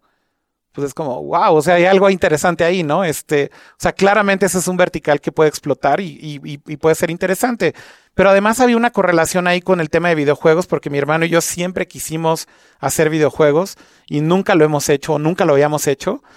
Y sentíamos que eh, videojuegos, AR y VR tienen una intersección súper interesante. Ah, pues ahí está Pokémon Go. Y más allá de eso, tiene que ver con una intersección de tecnología y de skill sets. Eh, eh, esto es algo bien, bien curioso, pero simplemente como, como algo ahí de, de, de, de- como un statement que quiero hacer es, creo que los mejores desarrolladores de AR y VR van a ser los desarrolladores de videojuegos. Eh, porque justamente el stack del que ellos vienen, el, el- el grupo de tecnologías del que ellos vienen, es la integración de un montón de tecnologías como gráficos en 3D en tiempo real, interaction design, interactividad con un, con un control o con una interfaz, eh, gráficos en 3D, evidentemente, gráficos en 2D también, Relación Pero- espacial. Exactamente, o sea, crear espacios virtuales, que es lo que haces en un diseño de un nivel de un videojuego. O sea, hay, hay, muchos, hay muchas similitudes en esas tecnologías. Y justamente cuando vimos todo esto dijimos, ¿por qué no hacemos juegos? Pero también empezamos a apostar por estos dos vectores que se ve que van a crecer muchísimo, que es VR y AR. ¿A cuál apuestas más? ¿Realidad virtual o realidad aumentada? Creo que las dos van a crecer muchísimo y no diría que Mucha gente da como por ganada AR sobre VR y creo que es un poco obvio porque AR primero lo vamos a consumir en mobile y se está consumiendo en mobile y claro va a explotar, pero yo creo que el potencial de VR es mucho más grande de lo que la gente visualiza, sobre todo en regiones en donde no tienen acceso a tecnología y donde van a poder, por ejemplo, trabajar de manera remota sin estar en ninguna ciudad grande con una experiencia completamente inmersiva, ¿no? Eh, y evitar justamente ya la necesidad de estar en un lugar Vas físico, ir a la ¿no? Y te vas a poner en tu casa y te vas a ver a la, a la de junto comiéndose sus garnachas. Pero, pero creo que el tema es que justo con VR, cuando hay esta convergencia de otras tecnologías como Machine Learning, AI, robótica, etcétera, o automatización, imagínate que tú estás sentado en medio de la nada con unos lentes de VR y con dos controles estás controlando un robot que está a 6.000 kilómetros de distancia. O debajo del mar. No lo sé, exacto, donde quieras, o en Marte, minando algo. O sea, eh, yo creo que justo el potencial de VR es transportarte por completo a un lugar donde no tienes que estar físicamente. Y yo creo que AR todavía, no, o sea, más bien creo que el, punto de AR justo no es el mismo, es eh, poner objetos virtuales sobre el mundo real para aumentar o mejorar o hacer crecer la realidad que está a nuestro alrededor. Y después está el concepto de realidad mixta. En realidad, realidad mixta es más un término ahí medio mercadológico que se inventó Microsoft para tratar de diferenciar estos goggles Los que HoloLens. hacen las veces de medio un visor de VR, pero también tienen funcionalidad de AR. Es como un híbrido de las dos. Pero claramente lo que vimos es, estas dos áreas van a crecer muchísimo y tienen mucho que ver con videojuegos y queremos hacer videojuegos porque es un passion point muy grande para nosotros. Entonces dijimos, creo que ya nos tardamos demasiado en hacer videojuegos. ¿Por qué no empezamos a hacer videojuegos? Y dijimos, va, pero tengamos como también justo un pie en algo que sea una tecnología o una- un grupo de tecnologías que tienen un potencial de crecimiento ¿Y exponencial. esto lo estás haciendo en proyectos internos o también para marcas y externos? Justamente así es como fundamos este, esta compañía que se llama Wabi Sabi Design. Eh, y no es una agencia, en realidad nosotros nos definimos como un laboratorio de eh, entretenimiento interactivo. Y realmente para nosotros Interactive Entertainment o inter- entretenimiento interactivo engloba gaming, videojuegos, AR, VR o cualquier software que tenga un layer de interactividad con gráficos, ¿no? Con gráficos en 3D o algo así. A lo mejor hay cosas que ni siquiera se nos han ocurrido hoy en día, pero yo creo que lo más fácil de entender hoy en día es realidad aumentada, realidad virtual y, videojuegos. Eh, pero lo vemos más como un lab. Y el lab justo tiene una misión muy clara de crear sus propios productos. Estamos desarrollando nuestros propios videojuegos. Estamos desarrollando nuestras ¿Para alguna propias. plataforma en particular o...? Sí, todavía no lo anunciamos oficialmente, pero estamos desarrollando un juego para una consola grande. eh, una consola que todo el mundo conoce y todo el mundo tiene en su casa. Eh, ese es el proyecto, digamos, principal de gaming. Del lado de VR y de AR estamos haciendo muchos desarrollos propios como de experiencias y plataformas que no son productos como tal para un tercero, sino son nuestros. Pero también tenemos una parte que es más B2B, en donde trabajamos con compañías para hacer soluciones muy específicas en realidad aumentada y en realidad virtual. Y es la que paga las cuentas. Pues básicamente es el cash cow. Y la verdad es que arrancó muy bien. Eh, sabíamos que había una oportunidad de hacerlo ahí rápido y, y ha funcionado bien, ¿no? Eh, no nos podemos quejar. Creo que hay mucho interés, sobre todo por realidad aumentada en redes sociales. Y es de lo que más estamos haciendo hoy en día. Filtros en Instagram, en Snapchat, en Facebook. Eh, en realidad nuestra área de especialización es hacer minijuegos sobre estas plataformas. O sea, justo como que estamos diferenciándonos también, no nada más hacer un filtro de cara como, como Sí, todo el sí, mundo sí. hace ya hoy en día, sino estamos llevándolo un poquito más arriba y el, y el layer es, sí le agregamos programación a la experiencia, sí tiene detrás ingenieros que están codeando una experiencia más sofisticada, más allá de ponerte una máscara en la cara. ¿De qué Eh, tamaño es tu equipo ahora? Ahora somos siete personas en Ciudad de México, tres personas en Guadalajara y tenemos dos personas que trabajan on and off en Japón. Eh, y justo, digo, la, creo que lo, lo interesante de todo esto es eh, realidad virtual y realidad aumentada principalmente. Yo diría que está mucho más al alcance de lo que parece, pero creo que también las marcas deben de empezar a entender que aunque ellos no lo entiendan al 100, las audiencias más jóvenes están completamente inmersas en este tipo de cosas. Totalmente. El engagement de AR en plataformas como Instagram o Snapchat es absurdo. Eh, básicamente, niños eh, de, de 13 años, que evidentemente es el mínimo de edad para estas apps, a adultos jóvenes de 24, 25 hasta 27, 28 años, consumen una experiencia de realidad aumentada eh, al menos una vez por día. Al menos una vez por día. Y entonces hay marcas que todavía están pensando que esto es como un Fad. fad o que esto no está pasando, pero e- es claramente como all over again, ¿no? Es como Twitter otra vez, es como Facebook otra vez. Ahorita estamos como en 2008 Twitter con AR, ¿no? Que la gente apenas está diciendo, "Ah, hay algo ahí que se llaman redes sociales que está padre, pero es como un grupo de nerds que ahí hablan de cosas y, y hoy en día es como algo esencial para una marca o una Claro. compañía y qué sé yo. Y es creo que exactamente lo mismo que va a pasar con AR y VR en 10 años. Akira, quiero ser respetuoso de tu tiempo. Gracias. Eh, antes de irte, sé que eres un amante de los gadgets. ¿Cuál es la compra de menos de 100 dólares? La mejor compra de menos de 100 dólares que has hecho en el último año. de menos de 100 dólares. Creo que estos cargadores eh, eh, que te decía que, que se llaman PD y que, bu- bueno, más bien hay muchas marcas, hay Anker y no sé qué, pero esta nueva tecnología, estos cargadores que son fast chargers, eh, que usan este nuevo tipo de eh, circuitería basado en, esta tecnología llamada GAN, que lo que hace es que eh, básicamente están mucho más en espacio, el cargador es mucho más pequeño, entonces un cargador del tamaño de lo que era un cargador viejo de iPhone tiene cuatro o cinco veces más poder de carga que lo que tenía ese cargador original. Sí, Entonces, que sería el equivalente a uno de los que te dan de computadora. Sí, por ejemplo, justo, no sé si te te acuerdas de los, bueno, mucha gente los tiene. Los cargadores, por ejemplo, de las MacBook Air o los cargadores de las MacBook Pro pequeñas, de las de 13 pulgadas, son cargadores de 30, de 29, eh, de 29 watts o de, tre- no, eh, 40, creo, 29 y 40.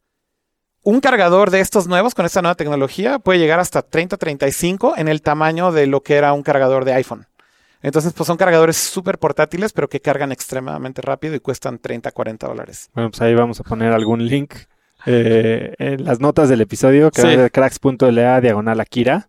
Eh, si tuvieras la oportunidad de escribir un mensaje en el cielo para que millones de personas lo vieran, Ajá. ¿qué pondrías? Dios mío. en el cielo para que millones de personas lo vieran. Eh, creo que tendría algo que ver con emprendimiento y definitivamente sería algo así como, no sé, algo así como Take the Red Pill, ah, como de The Matrix, ya sabes. Este, Que te muestren qué tan hondo es el hoyo. sí, o sea, yo creo que escribiría algo así como Take the Red Pill y, y, y tómala mil veces si es necesario. Que es atrévete, da el Pues es- paso, ya es, o sea, explora. sal ya de tu, de tu, de tu realidad simulada y de tu cubículo. Y, y, güey, o sea, la vida es muy corta como para que no estés arriesgando todo y experimentando todo lo que puedas. Entonces, creo que vale la pena hacerlo, ¿no? Eh, al final creo que todas esas experiencias te dejan un montón de cosas súper positivas al final, independientemente de que sufras y tengas momentos malos y demás. Pero yo creo que vale la pena tomar muchos más riesgos en la vida y hay mucha gente que duda mucho y todo el tiempo está pensando si sí vale la pena, si no vale la pena y nunca terminan haciendo nada. Así que yo creo que sería algo así como, sí, take the red pill. Increíble.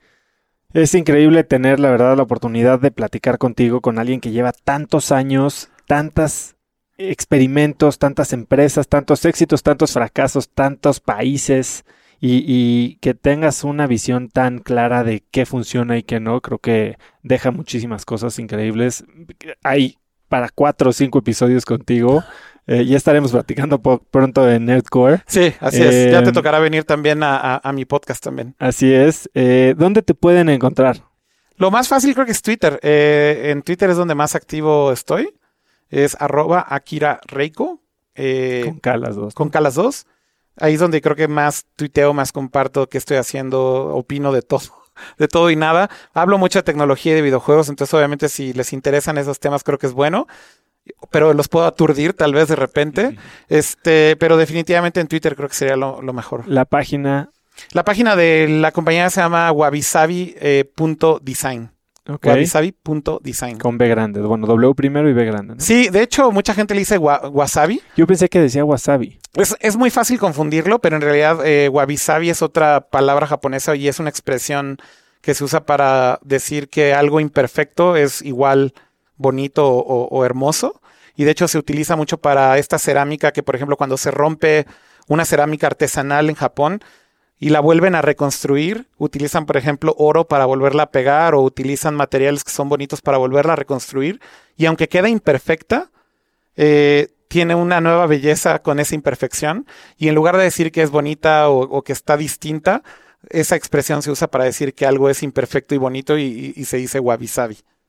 Ese es el significado. Y la analogía es justo con los videojuegos y el software. El software por atrás a veces es como muy messy y es como muy, este, a veces se ve raro, pero con todo y esas imperfecciones tiene una cierta belleza y, y los videojuegos, por ejemplo, también así son, ¿no? Son como muchos trucos en donde nada más pones la cámara en donde funciona y atrás todo está roto. y, y eso es como Wabi Sabi también, es como eh, bonito a pesar de que está mal hecho de cierta forma por atrás, ¿no? Eh, hay ciertas imperfecciones que igual tienen cierta, cierta belleza. ¿Y el podcast?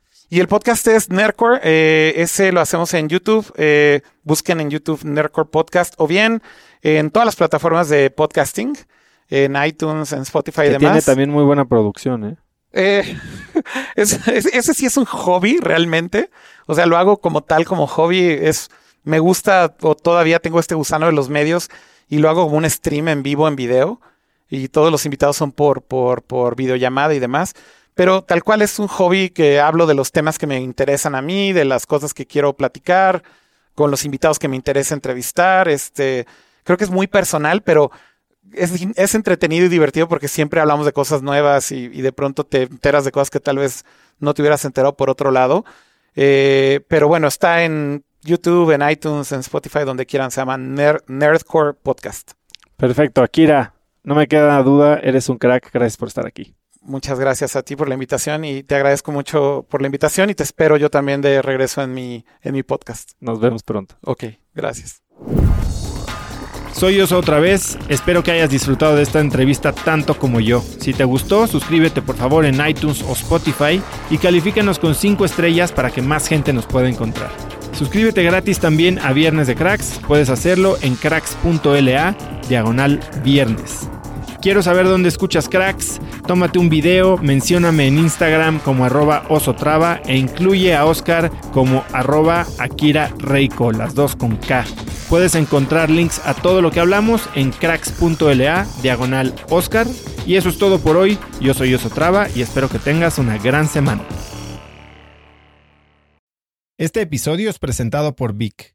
Si me conoces, sabes que soy un consumidor voraz de audiolibros y que he probado todo tipo de aplicaciones para seguir nutriendo mi mente mientras manejo o mientras corro o hago ejercicio, pero sin duda, por mucho, Vic es mi favorita. Con Vic puedes convertirte en una máquina de aprendizaje porque con solo 15 minutos al día puedes leer más de 12 libros al año.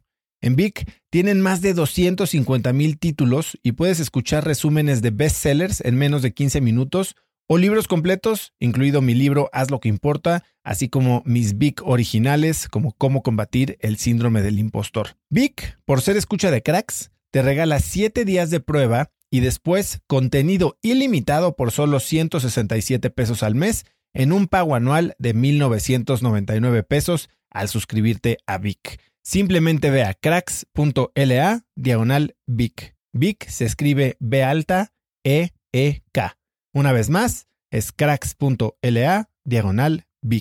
Este episodio es presentado por Hospital Ángeles Health System. Cada invitado con el que platico en el podcast me abre los ojos a nuevas tecnologías que están impactando de forma positiva la manera en que todos nosotros vivimos. Una de las áreas en las que el avance tecnológico está generando más impacto es en el área de la salud, especialmente con los avances en cirugía robótica que permiten intervenciones con menos sangrado, menos dolor, cicatrices más pequeñas y una recuperación mucho más rápida. Hospital Ángeles Health System tiene el programa de cirugía robótica más robusto en el sector privado en México. Cuenta con 13 robots Da Vinci, el más avanzado y versátil del mundo, y con el mayor número de médicos certificados en cirugía robótica, con la cantidad de horas necesarias para poder operar, ya que tiene el único centro de capacitación de cirugía robótica en todo el país. Este es el futuro de la cirugía. Si quieres conocer más sobre el programa de cirugía robótica de Hospital Ángeles Health System y ver el directorio de doctores,